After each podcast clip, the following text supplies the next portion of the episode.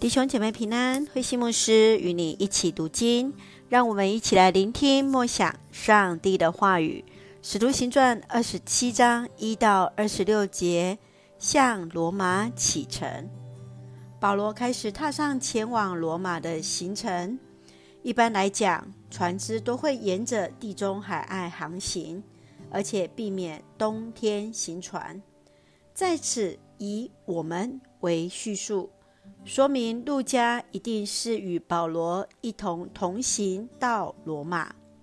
路加补充说明，同行的人当中有帖撒罗尼迦人雅里达古，这说明这是一艘前往爱琴海地区的船。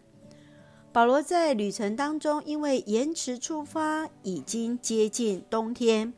建议不适合继续航行。然而，军官选择相信船长的话。就在航行当中，遇到了东北飓风，他们将船上的货物都抛弃，船上人员的生命在危急时，保罗再次站立出来安慰他们：上帝已经应许必保守全船的人的生命。让我们一起来看这段经文与默想，请我们一起来看二十七章二十四节。保罗，不要害怕，你必须站在皇帝面前，而且由于上帝的慈爱，他已经定义要保守所有跟你同船的人的生命。在第一世纪的地中海是以货物为主要运输的方式。但是因着冬季的海象严苛，不适合航行。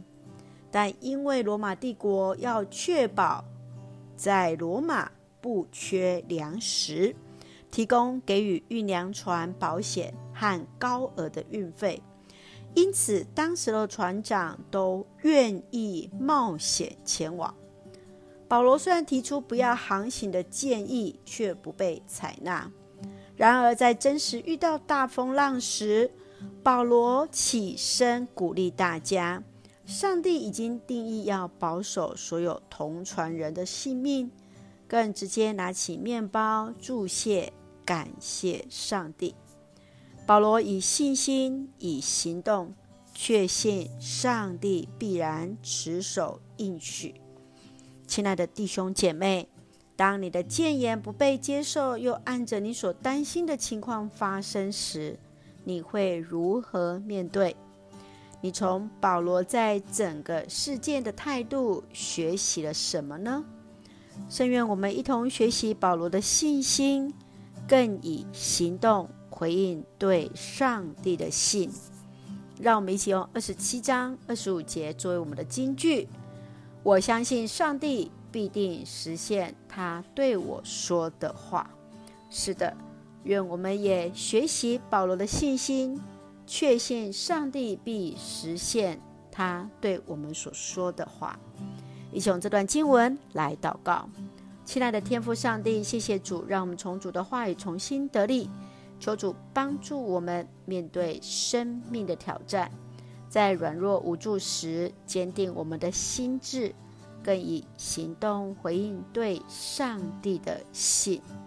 感谢主赐福所爱的家人身心灵健壮，使用我们做上帝恩典的出口，恩待我们的国家台湾有主的掌权。感谢祷告是奉靠主耶稣的圣名求，阿门。弟兄姐妹，愿上帝的平安与你同在，大家平安。